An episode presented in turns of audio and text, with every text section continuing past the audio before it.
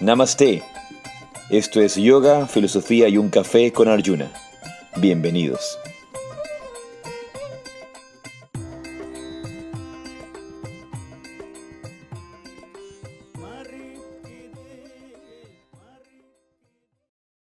Hari Om, Namaste, Radhe Radhe.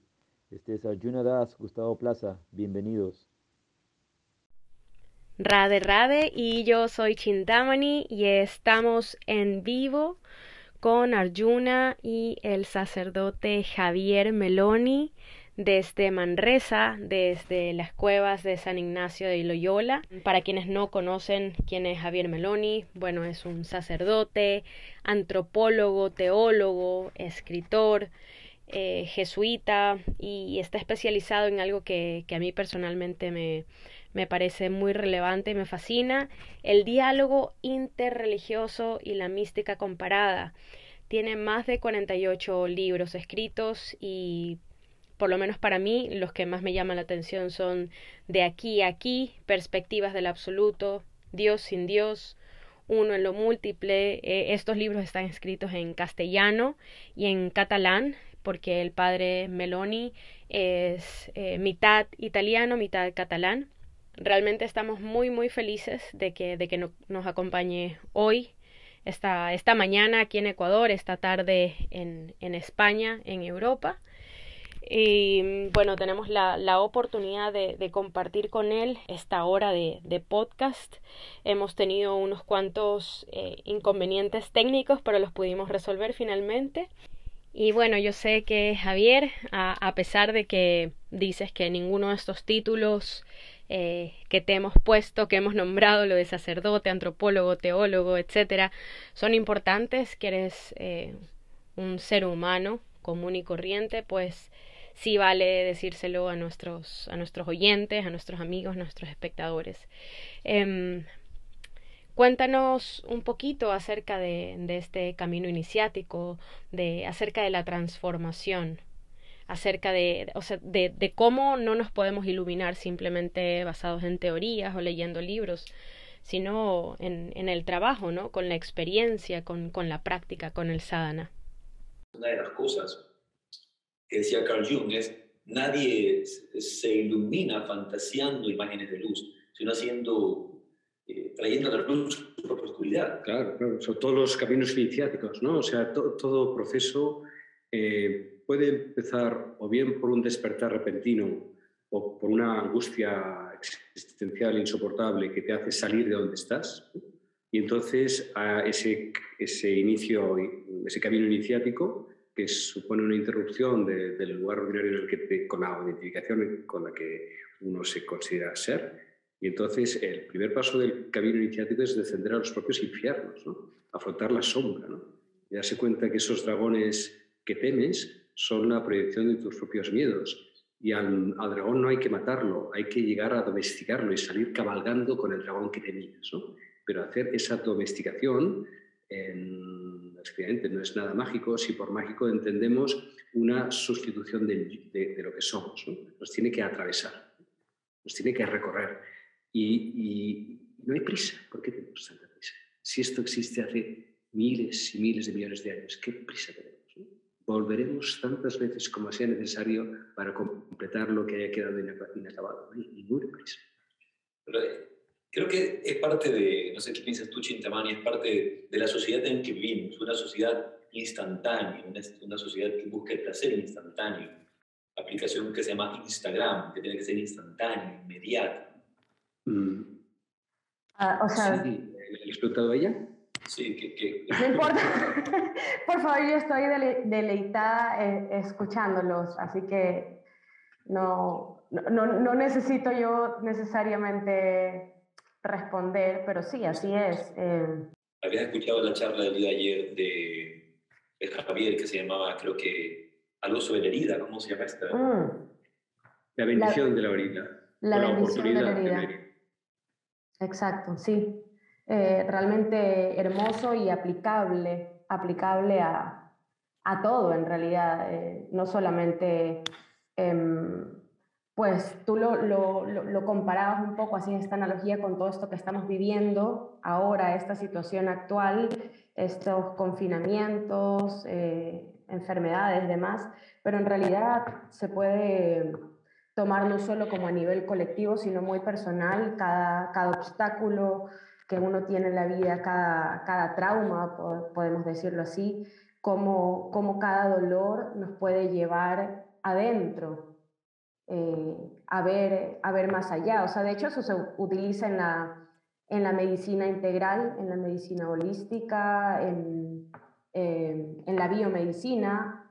Eh, cuando tú tienes un dolor físico en el cuerpo, pues te dicen qué significa esa parte del cuerpo, qué es para ti ese dolor o ese órgano, cuándo te comenzó a doler y de esa forma pues tú vas eh, entrando, eh, no te quedas como en ese dolor de, pues pongámoslo de la cadera o del pie, sino que es la cadera que significa para ti y comienzas...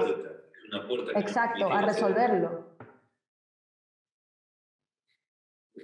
Todo es una oportunidad, absolutamente todo, tanto personal como colectiva, y poder abrir de todos los caminos espirituales buscan solo una cosa, creo yo. Convertirnos en seres abiertos, en seres absolutamente disponibles. Pues esto, estar abiertos, ¿no? Entonces, eh, poder, poder leer cada instante lo personal, lo colectivo, lo interior, lo exterior, todo está relacionado. Y eso es o sea, yo creo que el momento en el que estamos viviendo eh, es esta necesidad absoluta y urgente necesidad de aumento de conciencia, consiste en poder integrarlo todo y al mismo tiempo sin mezclar nada, ¿no? al mismo tiempo ponerlo en relación. ¿no? Y entonces, eh, en lugar de ir tropezando con todas las cosas, o en lugar de ir heridos por todas, o eh, rasguñados por todos encuentros que tenemos, se van convirtiendo en oportunidades, en puertas, en pasajes iniciáticos sea una herida, sea una pandemia, sea una, frustración amorosa, sea una pérdida de trabajo, sea lo que sea. yo creo que es el principio de sabiduría que estamos invitados, donde cada tradición tiene sus instrumentos, unos acentuando más unos aspectos, otros otros, pero al final todos van a esa apertura que decía. Claro, de alguna manera em, yo siempre he sentido, o bueno, en el último tiempo, eh, que vivimos espiritualidades, eh, yo les llamo espiritualidades pop, o estos yogas express, que nos expresan fantasías filosóficas que no tienen, eh, que no hacen eco en la realidad. Es decir, cuando quieres vivir eh, una, un estado de una constante euforia, como sé feliz, sé feliz, este tipo de afirmación, sé feliz, sé, feliz, y, y, querer rechazar un poco la tristeza o querer rechazar el dolor y, tratamos de, marcar el plano de la espiritualidad dentro de cómo me siento psicológicamente o cómo, cómo estoy viviendo emocionalmente. Y, no me doy cuenta que no tiene nada que ver con esta dualidad justamente, sino que va, que va más allá. Y, esa expresión de la divinidad en, en, la dualidad, ya sea en el dolor o en el placer, como Cristo en la cruz. No, no, no, no solamente en el momento de cuando las cosas van bien, sino cuando las cosas también van mal. Tengo la oportunidad de, mayor despertar incluso. La, otra clave de, los caminos espirituales, una es la apertura que decíamos, la otra clave es el distanciamiento, o sea, la, capacidad de ser testigo de lo que nos sucede, la capacidad de poder mm, tomar esta separación respecto al placer o al dolor, respecto a la paciencia, respecto a lo que es grato o no ingrato, y entonces ese es el principio de sabiduría, ¿no? Es decir, eso está sucediendo en mí, pero para abrir otra cosa, ¿no? Entonces, si uno se identifica con lo que está viviendo en forma de placer o en, forma de placer será en adicción y dependencia, en forma de, dolor será de rechazo y, negación, pues estamos llegando a la realidad. Es decir, solo lo real puede transformar lo real. Mientras vivimos en la fantasía, no, modificamos nada porque estamos en, en lo irreal. ¿no? Entonces, de nuevo, también otro criterio de, la, cualquier camino espiritual es eh, que te acerca a lo real. Y entonces, eh, eso es lo que nos permite modificarnos y, transformar la realidad. Mientras tanto, estamos eludiendo, o esta es la fantasía en el fondo, que es una, una terrible inseguridad respecto de uno mismo, digamos. La misma ansiedad es una gran inseguridad de uno mismo, porque consideras que el momento presente no te satisface y es de estar buscando siempre otra cosa, sin poner en cuestión a quién no le satisface, por qué no me satisface. ¿no? Ese regreso sobre uno mismo es lo que resulta transformador. Y ese es el camino iniciático que decíamos antes. Hay una, una, una, referencia que quería hacer y mencionar, eh, que en el, día de hoy se, se, manifiestan muchas terapias, entonces con todo este universo holístico que se ha vuelto tan popular, incluso dentro, por ejemplo, en, en tu caso que conoces bien, dentro de la iglesia, las tradiciones cristianas, había una avalancha de, de, información sobre estos que vienen del Oriente, ¿verdad? del Zen, la meditación, del yoga, pero empieza a diluirse justamente en estos analgésicos espirituales que no trabajan en la enfermedad, sino que un poquito el dolor por fuera. Y, y están que la terapia para que abrir los chakras, que sanar los chakras, que balancear, que balancear el aura, eh, una cantidad de, de, de, elementos alrededor. Eh, que, que, que, creo que no, no, no, hay que descartarlos ni decir que, que, no tienen valor o que no tienen fuerza, pero nos olvidamos del, del de la fuerza y del poder que tiene la oración. Y cuando hablo de oración, hablo de oración contemplativa, la meditación, como una herramienta de realización, ese, ese, esa profundización del silencio, que creería que sería el, el, el, la, la, cúspide de, de los métodos, de las herramientas, para realmente trabajarse, entenderse y poder enfrentar con, con, coraje, con determinación, cualquier sea la situación que tenga que, enfrentar. Eh, más bien que estar poniendo mi fe o mi tiempo en, en, métodos que no necesariamente van a cumplir ese papel. Un poco se diluye, sentiría yo. Hay una, un poema del Tao Te Ching que dice, ante la agitación hormigueante de los seres, no contemples más que su regreso. Entonces, eh, sí, todas estas actividades lo que dices es ir hacia afuera pensando que lo de fuera te va a resolver lo que te escuece dentro, ¿no? esa postura de testigo, esta situación de es el que eh, es capaz de regresar hacia uno mismo y entonces seguirá eh, mm, Tony de Melo decía precisamente que no se pueden poner vendajes espirituales sobre heridas psicológicas, porque entonces el vendaje está continuamente ensuciándose y vas cambiando el vendaje, o vas cambiando de técnica, vas cambiando de maestro, vas cambiando de, de tradición, pero la herida la sigues teniendo ahí, ¿no? Entonces ese, ese coraje y esa confianza, es coraje y confianza a la vez, de ir a la propia herida y mirarla sin temerla y llegar a besarla, es lo que realmente la, la transforma, ¿no? me, me, encanta lo que dices, Javier. Yo siempre hago esta cita, ¿no? La gente pasa de gurú en gurú, de práctica en práctica, cambiándose de camiseta. Como decía uno de mis maestros de meditación, te quieres cambiar de almohada para curar el dolor de cabeza. dicho. Te quieres curar de almohada para curar el dolor de cabeza. Y, y no vamos a la raíz, como, como, tú bien lo has dicho. Y mm, creería que, que es ahí donde tenemos que enfocarnos como, como buscadores espirituales, como seres humanos incluso, dejando de un lado un poco esta visión de la espiritualidad como algo etéreo. A veces se ve la espiritualidad como algo muy, muy lejano o, únicamente para religiosos o monjes. Eh, y por el otro lado es esta visión de la espiritualidad como hoy día, es, me, cambio de nombre, hoy día me, me llamo eh, Luz de Arcoíris y me hago vegano y ya por eso soy espiritual. Y, y, y insiste en que la espiritualidad es práctica. La, espiritualidad es integral, es absolutamente integral, no es práctica, pues recorre todos los campos de la realidad, ¿eh?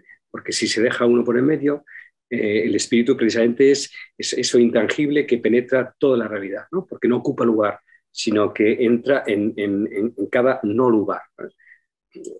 Y ha de integral, porque si no, entonces eh, eso vuelve, pueden a quedar, a quedar zonas ciegas que son las que vamos arrastrando de, cama en cama porque, porque pensamos que cambiando la almohada vamos a desaparecer el dolor de cabeza. Sí, eh, bueno, esa es la. Yo creo que estamos en un momento de mayor madurez. ¿eh? Yo creo que han pasado suficientes años para que toda esta novedad, llegada de Oriente o de eh, terapias alternativas, podamos darnos cuenta de que, de que requieren algo más. Yo creo que ya no estamos en el primer momento de, de, una novedad que nos deja asombrados o deslumbrados, sino que, que, hemos recorrido suficiente para empezar a distinguir lo que es verdadero camino de lo que no es, de quién es verdadero maestro, de lo que no, del que no lo es. Me parece que va a favor nuestro un, un cierto aprendizaje, que no, no podía ser de otro modo, porque de pronto abrieron, se abrieron toda una serie de claves que no teníamos. ¿no? Entonces hemos, bueno, pues sí, hay siempre la fascinación de lo, de lo novedoso, pero yo creo que hemos recorrido suficiente camino para darnos cuenta de que las cosas necesitan su tiempo. Yo creo que estamos en un momento de mayor madurez que hace que el primer momento de la, de la novedad, de lo exótico. Claro, sí, es, es, verdad, y lo siento, lo siento dentro sobre todo de los auténticos y sinceros buscadores espirituales. Eh, sin embargo, en esta era de redes sociales y de, de, de, de toda esta información, hay mucho, aunque yo no le temo a eso, porque siento que incluso en, en, en, esa gran publicidad que se le da, se está abriendo las puertas para llegar tarde o temprano a, a conectar con, con, la auténtica sabiduría. No hay que temer nada y comprenderlo todo. En el, se dice que en el Zen dice que no va a haber amor hasta que no haya comprensión. Absolutamente. Eh, a, mí, me gusta mucho repetir una, una secuencia de Tisnahan eh, que dice, no podemos amar lo que no comprendemos. No podemos comprender lo que no identificamos. No podemos identificar lo que no atendemos, lo que no, no miramos. Entonces, eh, para el amor, que es el último abrazo, eh, antes hemos de poderlo comprender, previamente identificar y, y anteriormente atender. ¿no? Volviendo a la metáfora que has dicho de la, eh, de la almohada, pues hay, poder que, hay que ir al, al, dolor de cabeza, ¿no? que es lo primero de todo, ¿no? y escucharse por qué me duele la cabeza, cuándo me duele la cabeza, de qué manera me duele la cabeza. Y entonces la almohada aparece en la misma eh, observación que uno va haciendo. Las, la misma observación es la almohada. La capacidad de comprender lo que está sucediendo almohadiza el dolor, digamos, ¿no? lo sana. Cuando empezamos a introducirnos en este mundo de la espiritualidad oriental y de la meditación y del Zen, y citamos estos nombres como Thich Nhat Hanh, o eh, al Buda, o Ramana Maharshi, ¿verdad? Eh, a veces hay sectores eh, cristianos o católicos que sienten un poco de, de temor frente a estas tradiciones, como que no existieran incluso, o a veces se piensa que ni siquiera existen dentro de la iglesia, y es conocido ya entre todos los buscadores espirituales como, como tú de estas tradiciones, ¿verdad? Que fueron desconocidas por mucho tiempo, como el lesicasmo, ¿verdad? En la pilocalia. Eh, y cómo en el seno de, la iglesia podemos encontrar esta conexión. Anthony de Melo decía algo interesante, decía, como muchos otros, que difícilmente podemos identificar esto como una raíz que fuera únicamente cristiana, por así decirlo, sino que tuvo que tener una conexión con la sabiduría de la India. Sea como sea, no, sabemos cómo, pero la que, esto tuvo que haber sido así, tuvo que haber sido así. Pero lo cierto es que existe dentro de la tradición. ¿Podrías comentar un poco esta tradición contemplativa dentro también del seno de la iglesia? Sí, sí, efectivamente hay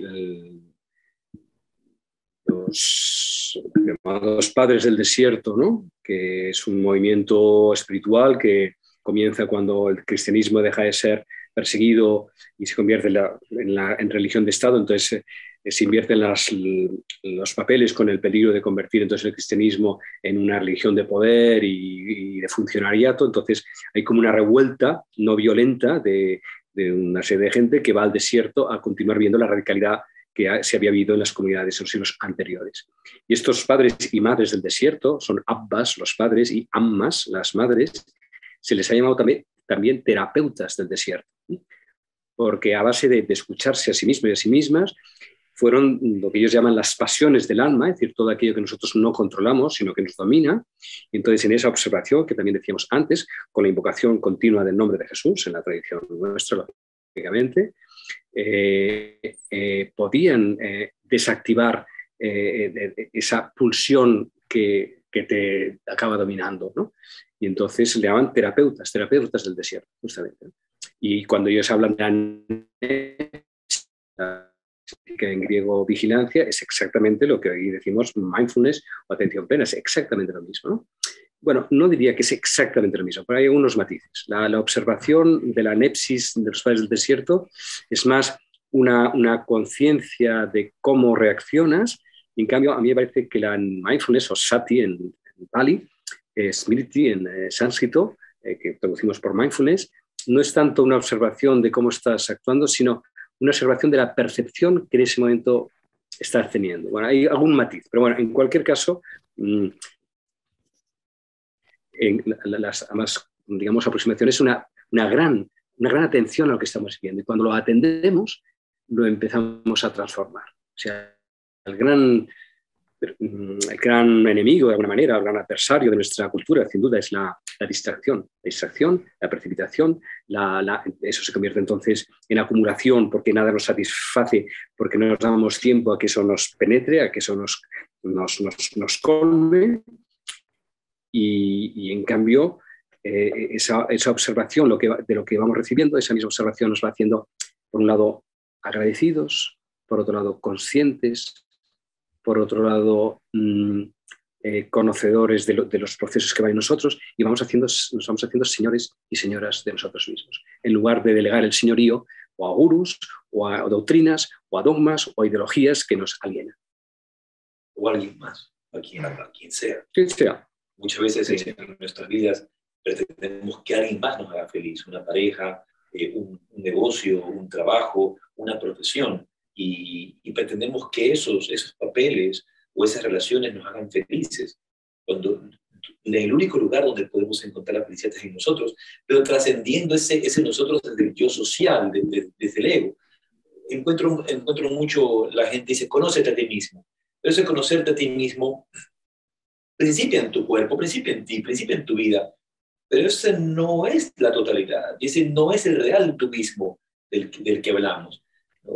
Que, que seríamos bien en, en la cita upanishádica, aham brahmas, la realidad de lo que, que realmente eres. Todos o sea, volvemos al momento más, un poco más maduro, yo creo, que de otros años. Yo lo creo profundamente, que, vamos, eh, nos hemos sectorializado, nos hemos eh, deslumbrado por ciertas fases del proceso, eh, como por ejemplo el tiempo de la psicología, pues se absolutizó esto, ¿no? todos los dramas de la infancia, que hay que recorrerlos, pero no quedarte ahí, porque no saldrías jamás de ahí. ¿no?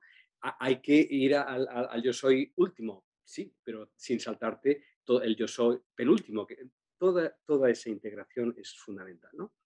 Entonces, eh, mm, otra de mis convicciones al paso del tiempo es que solo podemos trascender el yo cuando antes lo hemos asumido.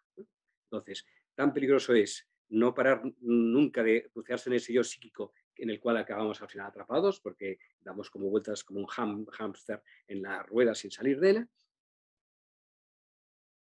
Tiempo en busca de, aquello que no, que no somos capaces de asumir. Por lo tanto, claro que sí, que hay que trascender a ese yo soy, que no es el yo psíquico, ni social, ni biológico, sino que es el yo eh, en, el que están incluidos todos los seres. Y, eh, eso lo hablamos antes en el desayuno, ¿no? ese yo soy que acaba, eh, que al principio tiene el acento en el yo y acaba al final desplazándose al soy, ¿no? en donde ya no queda un, yo autorreferido.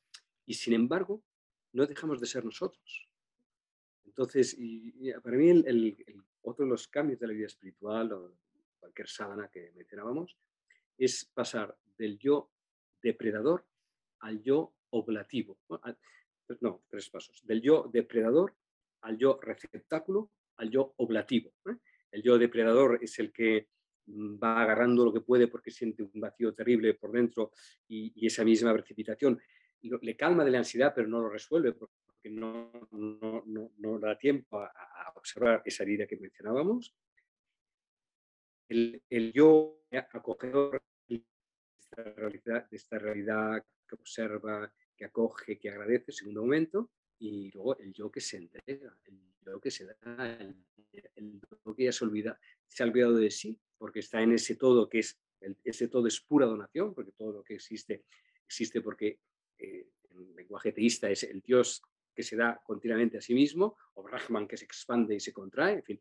Entonces, eh, ese yo ya asumido puede convertirse en un yo oblativo, en un yo que se entrega. Y la vida se convierte en servicio. Y la vida se convierte en servicio. aquella preciosísimo poema de Rabindranath Tagore, ¿no?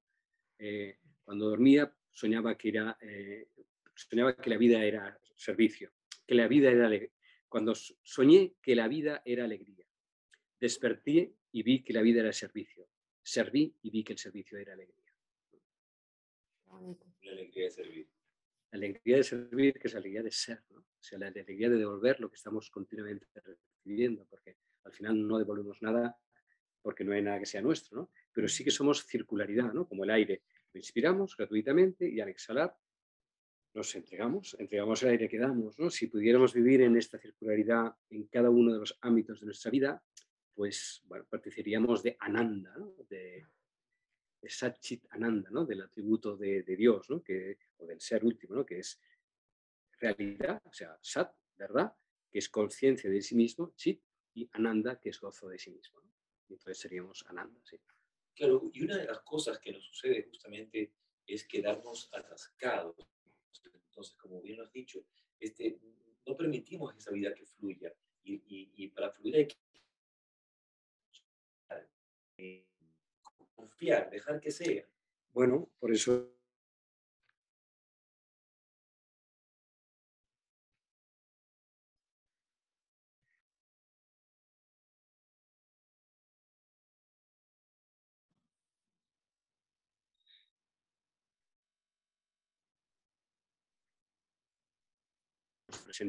para acogerlo, para recibirlo, para inhalarlo. Pero a cabo de unos segundos, si eso mismo que hemos recibido no lo dejáramos ir, nos intoxicaría, nos mataría eso mismo que nos da vida si no lo soltáramos. Entonces la misma vida está en, dejar ir aquello que nos ha dado vida con la confianza que en el momento siguiente volveremos a recibir lo necesario para dar nueva vida. Entonces en este acto de prender y desprenderse, de acoger y de entregar, que es el ritmo de la respiración y el ritmo del cardíaco también, ¿no? Expansión, contracción, expansión, contracción. En todas nuestras relaciones hay, eh, esta mañana nos hemos conocido, voy a por la noche, y un día de estos, pues te marcharás y, te marcharás, y muy bien, y irás a otra experiencia, y yo, y yo haré otra mía, ¿no? Dicho de otra manera. El arte de decir hola y adiós, ¿no? La capacidad de recibir y dar la bienvenida a cada momento, a cada situación, a cada mm, circunstancia, relación que pueda venir, eh, y al mismo tiempo dejarlo ir, ¿no? Pero dejarlo ir porque antes lo hemos tomado. No lo podemos dejar ir si antes no lo hemos asumido, lo de la solución. No, asumimos el yo y al mismo tiempo nos desprendemos. Bueno, hola y adiós en, cada una, en, la comida, en, todo lo que hacemos, desde que nos despertamos por la mañana recibiendo un nuevo día hasta que nos acostamos por la noche dejándolo ir, ¿no? El ciclo continuo de recibir y entregar. Una de las cosas que que mencionabas antes y creo que, le falta, que nos falta mucho y, y eso es eh, quizá lo que no nos permite ser felices en el aquí, en el ahora. Mucho se habla hoy día como, como, como una, eh, como una hasta casi, hasta casi muletilla ya de decir solamente aquí y ahora, estar presente aquí y ahora. Pero si realmente estoy presente en el aquí y ahora, que estoy siendo... Eh, teniendo presencia en ese movimiento cambiante, en esa impermanencia natural del mundo, en la que no me puedo quedar estancado, porque cualquier cosa que se estanca se pudre. El agua que se estanca se pudre. Y como lo he dicho en la respiración, si yo tomo ese aire, eso mismo que me está dando vida me va a envenenar, debo dejarlo fluir, que continúe, que, que siga, poder, poder seguir este flujo. Y pensaría que para todos nosotros, algo, algo que a veces que nos falta y que justamente la meditación, estas prácticas, y, y, la auténtica espiritualidad nos recuerda la presencia, el hecho de estar, eh, el hecho de, tener de, presencia, el hecho de ser. Ser de ser, como dice tu libro.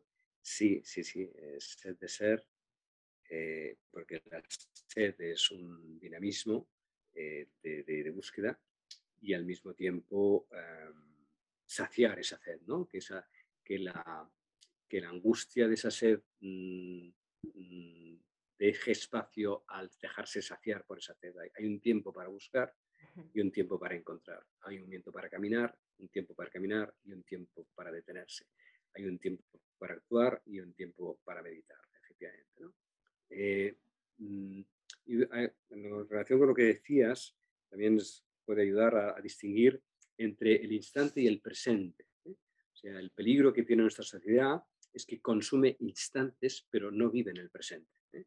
Entonces, volviendo a las adicciones que decíamos de todo tipo, es porque pensamos que eh, nuestras, nuestras sensaciones eh, instantáneas em, repetitivamente, mm, vamos a calmar ese, vacío que, que, nos angustia. ¿no? En cambio, el presente es, o sea, en, el instante no hay memoria del pasado ni apertura al futuro. Se consuma cada, pero es un instante que se diluye, que no nos deja ser. En cambio, el presente, la plena conciencia en el presente, incluye el pasado, todo lo que hemos sido, incluye todo lo que seremos. Y entonces en el, presente se extiende la totalidad de lo que somos. ¿no? Em, entonces, vivir en el presente eh, es, como has dicho muy bien, estar en la presencia. Solo podemos estar en la presencia de las cosas si estamos presentes en nosotros mismos. Pero lo, distingo del instante, eh, que es otro tipo de ansiedad y otro tipo de consumismo que no tiene nada que ver con el presente. Mucho, una de las cosas que yo veo, por ejemplo, en el, mundo del yoga, yo diría, hoy día todo el mundo es, hoy día todo el mundo es profesor de yoga, entonces, y, ha perdido todo, todo valor, se ha diluido. Antes, eh, si vamos al Yoga Sutra, Yoga Chitta Vritti Nirodha, yoga significa silenciar la mente, para permitir observar la auténtica naturaleza. Pero el día de hacer yoga es meterse en un gimnasio y a veces incluso con, con, con, cierta temperatura para sudar, entonces es, otra cosa. Eh, pero bajo esta misma, eh, eh, esta misma visión se, se, diluye el, conocimiento, se, diluye esa experiencia.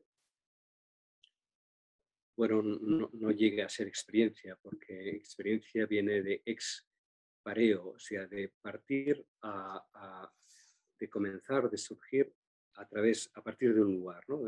La palabra experiencia es la misma que, de raíz, la misma que la palabra puerta o puerto. Es un lugar que atraviesas, un lugar desde el que partir. Entonces, eh, para tener experiencia eh, se requiere un tiempo de asimilación para que eso se sostenga y a partir de ahí puedas dar un paso más. Si lo consumimos antes de que se haya producido, pues no estamos teniendo una experiencia de nada. Eh, Chintamani encontró una, me la, me la, pasó una descripción tuya que quisiera leer que te han hecho en, Incondicional de Jesús y de su compañía. Desconoce si el nazareno en nuestros días sería cristiano. Le importa poco las etiquetas a este defensor de la inocencia, de la humildad y de la gente puras. Así te describe. Bueno, es una idealización, pero ¿qué le vamos a hacer? Eh, dice, desconoce si el nazareno en estos días sería cristiano. A veces eh, como lo he dicho antes, ¿verdad? De, ese papel de perseguido de la iglesia, ¿verdad? En su momento, eh, cambió por completo su papel y, de alguna manera hoy, en día yo no estoy seguro si, si, si ese Jesús, eh, el, Jesús el hombre, Jesús el Hijo del Hombre, Jesús el Hijo de Dios, estaría muy de acuerdo como estamos llevando un poco la, la institución o las instituciones o, el mundo en sí. Él, él, llega como judío, porque Jesús es judío, llega a, este mundo a, replantear justamente esa, esa, relación con Dios, de, ese Dios tan lejano, hablar de este Abba, tan cercano, tan íntimo. Cuando se está hablando de, castigo, él habla de perdón. Cuando, cuando se, se, presenta el odio, él habla de amor. Sí, o sea, eh, toda la religión em, posee lo más sublime y lo más perverso. Eh, lo más sublime porque es depositaria de una revelación que se le ha entregado, sea en forma de textos, sea en forma de lugares sagrados, sea en forma de rituales, ¿eh? y es transmisora de esta sacralidad, se supone que al, protegerla la transmite, pero el gran peligro es que se la apropie. Entonces, cualquier apropiación de lo sagrado o cualquier imposición de lo sagrado es una perversión de eso mismo que está entonces, sí, claro, Jesús, eh, que esperaban que había ser el Mesías, tal como lo concebía el pueblo de Israel, era un ser mítico que vendía con rayos y fuegos, que destruía a los enemigos, eh, que acabaría con, con, todas las mm, enfermedades, y o sea, una mirada muy mítica y muy mágica. De repente, como uno de tantos, simplemente dice, yo soy el hijo del hombre, hombre como todos los demás hombres, hijo de mujer como todos los demás hijos de mujeres. Y el, ese yo soy de Jesús, donde resuena el yo soy en el Sinaí, donde resuena el Soham del hinduismo, ese, yo soy, ese vivir y habitar el ser, asusta a los que están tan perdidos en sus propios ropajes y que cuyos sulas sola fuerza es dominar a los otros porque ellos no se dominan a sí mismos, tienen que dominar a los otros, viven del poder de la succión de los demás, eh, ese, ese Dios hombre eh, libre y desprendido de sí les confronta ante una desnudez que no son capaces de soportar. Bueno, pues, em, pues, sí, esta es la tarea de, todos nosotros, ¿no? De dejarnos eh, aquello que cuando Jesús habla con Pilato, ¿no? Y dice, eh, ¿tú eres el rey de los judíos? Y dice, bueno, pues sí, soy el rey. ¿Y pero dónde están tus huestes? Y dice, no, no, no es esto. O sea, eh, mi realeza no tiene que ver con la idea que tienes tú de poder, porque solo yo, digamos, puedo transmitir la verdad. Y le pregunta, ¿qué es la verdad? Y lo tiene ante él y no lo puede reconocer porque tenía demasiadas cosas que perder para poderla reconocer. Demasiadas etiquetas de lo, que, lo que se imaginaba que tenía que ser o, un Superman o él protegiéndose de esa persona que era mm, eh, revolucionaria y entonces tiene ante él la verdad y no la puede reconocer porque hay demasiado que perder por su parte. Entonces toda institución hace una función bella, porque por un lado transmite, ¿no? gracias a instituciones, pues hay, hay unos lugares donde encontrarnos, hay unos textos que se editan, hay, o sea, hay, hay toda una, una, transmisión de conocimiento, pero está la, la, tentación de la apropiación. Y hemos de lidiarlo, lidiarlo con las dos cosas. Entonces, dentro de la Iglesia, como dentro del judaísmo, hubieron muchos que lo reconocieron y se entregaron a Jesús y otras autoridades que no. Pero bueno, Nicodemo estaba dentro de la autoridad y lo reconoció. José de Arimatea está dentro de los poderosos y también. O sea que, que habría que matizar. Las generalizaciones no, no son del todo adecuadas. Eh, los judíos no rechazaron a Jesús porque los primeros compañeros suyos por eran los judíos. Un tipo de autoridad determinada rechazó, pero también lo rechazó en un momento de, amenazas de identidad porque habían perdido, los romanos habían destruido el templo de Jerusalén 70 años más tarde, entonces admitir la apertura que esa rama del judaísmo, que era el cristianismo, todavía no escindido, les parecía que abrían demasiado una identidad que en aquel momento había que proteger. Entonces, sea, la mutación de las religiones es muy compleja, pero no es blanco y negro. Entre el blanco y el negro no solo hay el gris, está el verde, el amarillo, el rojo, el violeta. ¿eh? Y yo creo que el principio de inteligencia es el principio de, también de, de matización y de no caer en fáciles eh, maniqueísmos, porque entonces nosotros mismos caemos en la trampa de, la dualidad, volvemos a estar en la dualidad. Claro, y una, de las cosas también que creo que es, es, eh, relevante es que nos perdemos en, ese Jesús, incluso en ese Jesús mítico, eh, lejano, que, como lo has dicho, que viene con bombos y platillos, con trueno y relámpagos, a mostrarnos una espiritualidad o, una, una, idolatría externa, cuando lo que vienes a recordarnos lo que tú eres. Como, dicen también, Dios se hace hombre para que el hombre sea Dios. Exactamente. La diferencia entre Jesús y nosotros es que Él sabía quién era y nosotros no. Y nos dice, sed lo que yo soy. Esa es la plenitud del cristianismo. Atreveros a reconocer lo que, lo que hay en vosotros, porque yo soy anticipación y revelación vuestra. Anticipación porque él ha clavado el ciclo de su vida y lo ha clavado hasta el final, muriendo amando en la cruz. Eh, entonces, eso es el sello de su, de su divina humanidad. ¿eh? Entre todos los que estaban en la crucifixión, asistiendo a aquel otro de tortura, el centurión, o sea, no un judío, sino un romano, con la idea de que los de fuera, uno de fuera, mirando cómo, habiendo estado asistiendo a tantas crucifixiones o condenas, en el modo que tiene de morir Jesús, dice, este hombre es hijo de Dios. Nadie puede morir así si no es divino. Y es en su plenitud, en su plena humanidad crucificada, se revela la plenitud de lo divino, amando. Entonces, eh, efectivamente, pues eh, eso es lo que nos dice, sed lo que yo soy hasta el final. Es mucho más fácil adorar al fuego que convertirse en fuego, porque si te conviertes en fuego te quemas si adoras el fuego no te quema, simplemente te sometes. ¿no? Entonces, eh, ese es el cambio de las religiones. ¿no? ¿Vamos a seguir adorando el fuego o vamos a tener el coraje de convertirnos en ese fuego que adoramos para consumirnos y consumarnos en ese fuego que da luz, que ilumina y nos convierte en cenizas, o como dicen, se dice en el hinduismo, en el, alcanfor, que, que se centra en la llama, ni siquiera deja ceniza. ¿no? eventos más puros del hinduismo, porque es el, divinidad, bueno, pues algo así. Chintamani, ¿tienes preguntas eh, ¿Ah, de personas? Em, en realidad yo tenía tantas cosas que decir, pero escucho, escucho, escucho y no.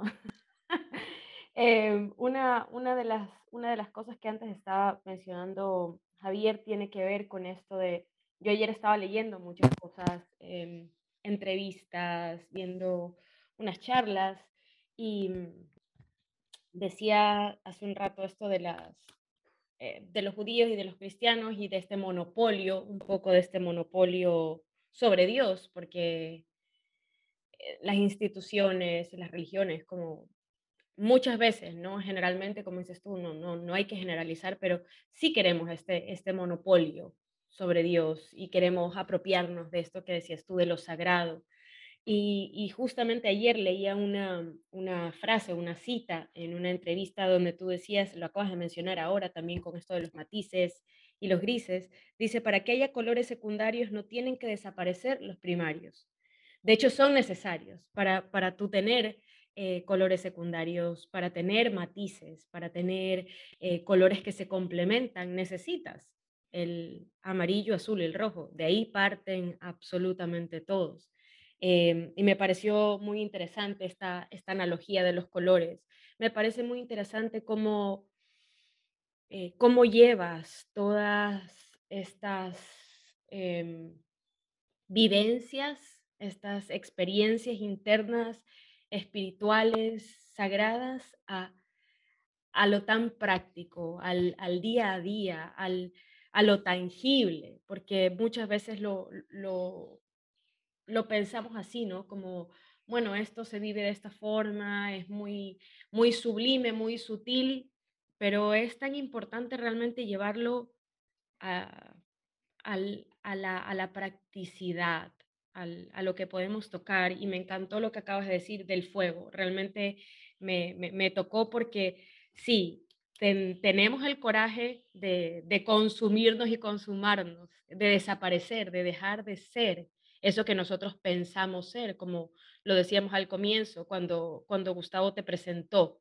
cuando Arjuna te presentó, cuando dijo el teólogo, el sacerdote, antropólogo, y tú dijiste, pues nada de eso es importante, ningún título. Y, ahí es, creo yo, donde tenemos que, que, llegar. Claro, estamos, estoy siendo muy eh, superficial con esto del título, pero es un ejemplo no adorar a ese fuego, sino convertirnos en ese fuego, en, que no queden ni las cenizas y no sé, la verdad es que todo lo que has dicho me ha tocado muchísimo el, corazón, tengo tantas cosas que anotar, quiero anotarlo todo, quiero anotarlo todo, quiero quedarme con todo.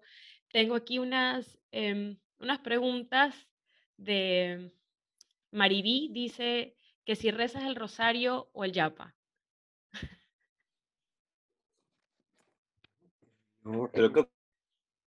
el, rosario es una forma de yapa, ¿no? Es una forma de yapa. Y yo, yo repito el nombre de Jesús. Mi oración, eh, a mí el, rosario me resulta excesivamente largo, eh, personalmente, o sea, lo, respeto muchísimo, ¿eh? pero personalmente yo, no lo rezo porque lo he rezado en algunos momentos y puedo rezarlo si hay un lugar donde, donde es bueno hacerlo por hacer con comunidad, ¿no? En algún momento. Pero ah, me, resulta excesivamente largo personalmente. Em, yo lo he concentrado en el nombre de Jesús eh, y es lo que a mí ayuda. Una práctica muy, mm, eh, muy respetuosa y que ha ayudado a múltiples generaciones y que evidentemente es una forma de mantrización mariológica, es una, a través del, nombre de María, pues se llega a aquello que María contiene, que es el fruto de sus entrañas, que es la divinidad que ella engendra, para que aquel que está rezando el rosario engendre dentro de sí eso mismo que está orando a través de María. ¿no? Entonces me parece la vía de María una, buena mediación para aquellos que le ayuden. ¿eh? O sea que mm, me parece una práctica eh, tan absolutamente semejante a muchísimas mantralizaciones tibetanas o hindúes o lo que fuere. Nosotros tenemos exactamente lo mismo en nuestra tradición. Hay otra pregunta, importante. Eh, sí, de Maribí también dice, se suele juzgar que al reconocer ese yo soy podemos sentir esa divinidad en nosotros, que podríamos dejar a Dios de lado.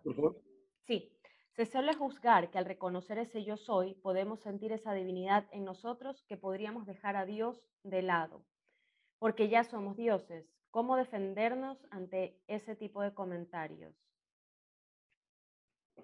Eh, no, no somos Dios. Eh, no es lo mismo ser Dios que ser lo que Dios es. No es lo mismo. Nosotros no somos dioses, nosotros no somos Dios, somos lo que Dios es. Porque la categoría de Dios, en cuanto decimos Dios, ya, ya hay una referencia a la criatura. Y nosotros accedemos a Dios desde la criaturalidad, no desde la divinidad. O sea, nosotros no somos fontales, somos lo que surge de la fuente. Creer que somos fontales es un, equívoco muy grave. ¿eh? Lo que pasa es que ¿qué sale de la fuente sino agua?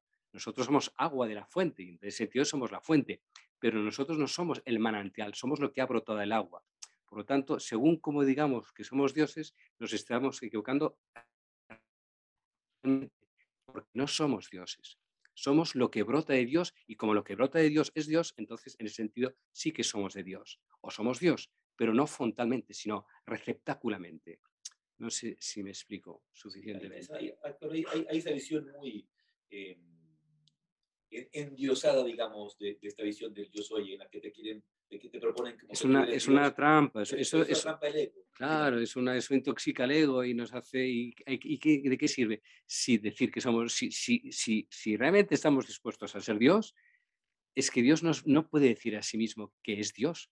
O sea, Dios no dice de sí mismo que es Dios. Si Dios dice de sí mismo que es Dios, ya no es Dios, porque Dios vuelve a ser un constructo eh, mental. Por lo tanto, decir que soy Dios es un error terrible. O sea, es, un cortocircuito. Se anula a sí mismo. La, afirmación soy Dios es una, eh, se, contradice a sí misma. Claro, la, visión quizás sea, Javier, dentro de esta, de esta, de esta concepción, de este entendimiento del yo soy, cuando uno piensa que está afirmando es yo soy Dios, cuando realmente la, la afirmación del ser, de, alcanzar justamente la presencia, y, y, esa presencia que conecta. Sí. Y lo, y, lo, perdemos justamente en las palabras, por eso si nos quedamos en la mente conceptualizando sobre lo que yo soy, en vez de la experiencia real del ser. Sí, ahí es donde diríamos lo que hemos dicho antes, ¿no? De depende cómo se diga yo soy Dios, depende.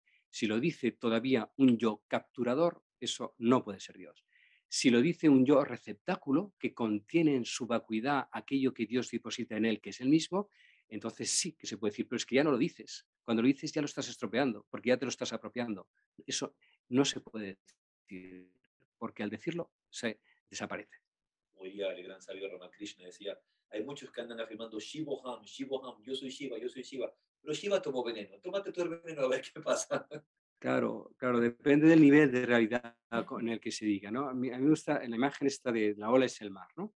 Efectivamente, la ola es el mar, eh, porque no puede ser sino mar, pero no es todo el mar. ¿eh? Entonces, depende cómo diga que la ola es mar, eh, si se siente agua de ese mar, bien, está precioso, porque participa de ese mar, pero no puede confundir en la pequeña efemeridad de esa forma fugaz que es la ola con la totalidad del mar, ¿no? Entonces sí, la ola es el mar, pero no es todo el mar, aunque no es sino mar. ¿eh? Recuerdo una, recuerdo una frase de Yogananda, de Paramahansa Yogananda que me encanta, ¿no? En susurros de la Madre Eterna, que dice que yo nunca me escuche a mí mismo decir yo soy tú, pero que te escuche a ti decir yo soy tú. Perfecto, eso es exactamente eso que estamos diciendo, efectivamente. Javier, si tuvieras, eh, si alguien te preguntara qué, qué recomendación le darías en el camino espiritual, obviamente siempre van a haber generalidades y particularidades para cada uno, pero de forma general, ¿cuál es la mejor recomendación que tú podrías dar a alguien que quiera avanzar con sinceridad en un sendero de autotransformación y desarrollo? Caminar con confianza y con audacia a la vez. Mm, esa dualidad eh, es muy importante.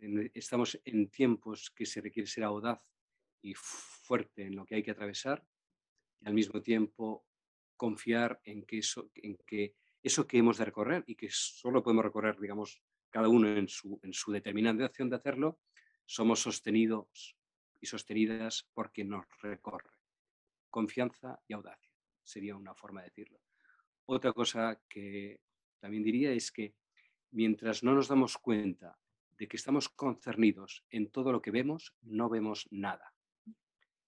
Es decir, eh, todo acto de percepción, de comprensión que podamos tener de la realidad, en él estamos implicados. Mientras no nos demos cuenta de la implicación de nuestra percepción o de nuestro juicio, de nuestra razón, estamos proyectando hacia afuera una ceguedad que tenemos dentro.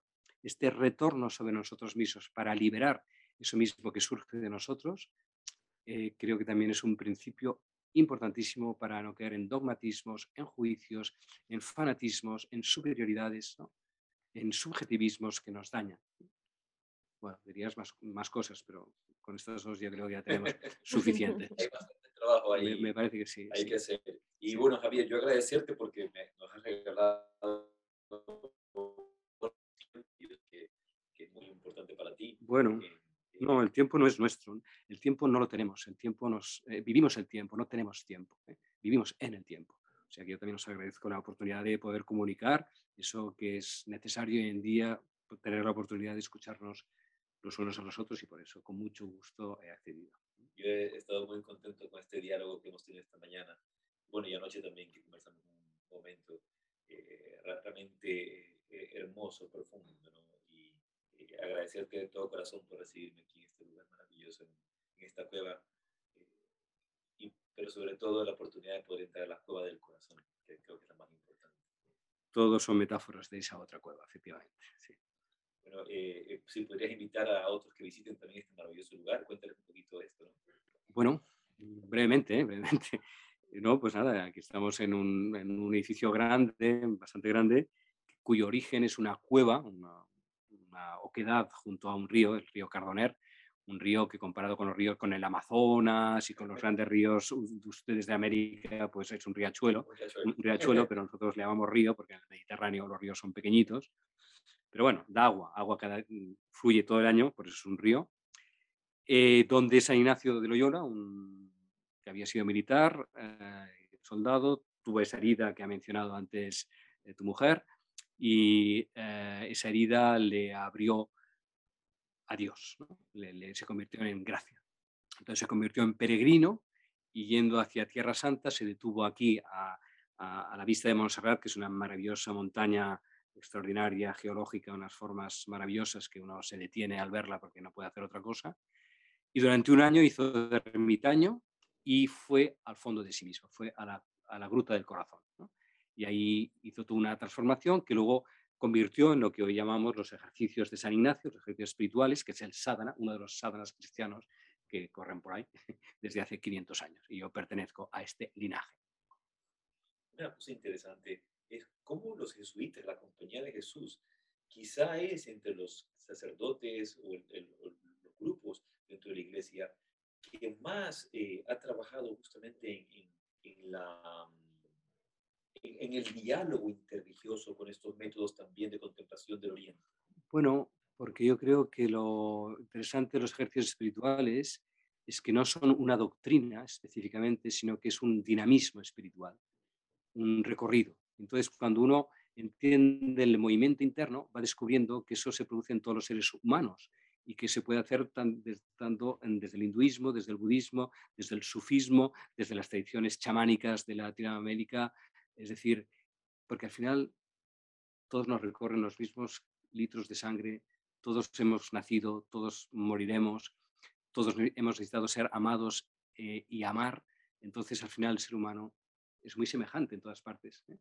Aunque, todas, aunque las lenguas son muy diferentes en su construcción, al final todas ellas hablan de, del ser humano que necesita comunicarse al otro. ¿no? Un sujeto, un verbo, un predicado, ¿eh? aunque sus sonidos o sus gramáticas sean diferentes. Pues cuando esto lo entiendes de las demás religiones y comprendes que todos son recorridos dinamismo desde el yo autocentrado hacia la, entrega al tú absoluto, al tú total, pues entonces pues te sientes familiar con otros caminos también del planeta. Hermoso. Nos despedimos de Javier Chintamani y todo nuestro grupo nos vemos el día lunes en la próxima reunión. Vamos a hacer la transmisión el día lunes con otras sorpresas también, ya les contaremos. Chintamani, si quieres mencionar algo, tu agradecimiento, Javier, también.